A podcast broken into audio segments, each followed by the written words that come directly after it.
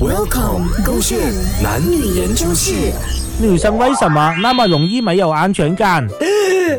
哦，伟全，我们分手了。这一次我真的是要跟你分手了啦！在去年七月十六号的时候，也是跟我讲真的分手。不一样啊，这次啊，真的累积太久太久了啦。我跟你在一起啊，五年三个月零四天五十八秒啊，我从来都没有一刻感觉到安全呐。什么意思？没有吃到这样大字就是为了要给你有安全感吗？你现在这样讲我就不对哦。肉体上是满满的安全感，那短短短这样子啊，可是心灵上的这个交流啊，还有我们的这个互动啊，没有办法给到我安全感呐。什么心灵交流互动哦？我们一直以来都是这样子相处的吗？你怎么突然之间觉得没有安全感？那你这样子突然之间讲没有安全感，对我来讲不公平。在 我们一起五年多啊，六个月，三年三个月十九秒是不是？啊，你这也不记得吗？这样为什么你可以不记得，我不可以不记得呢？这样子你就要没有安全感啊？不是因为这样子啊，伟权，你不要以为我不知道啊。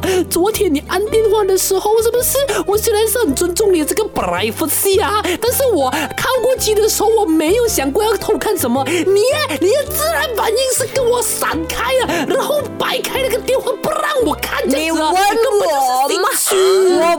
心虚所以不给你看。你问我，你问我，我就会解释给你听。我昨天呢会这样子做，是因为我在晚上的时候按电话吗？是不是？是。我在晚上关灯的时候玩电话吗？是不是？是。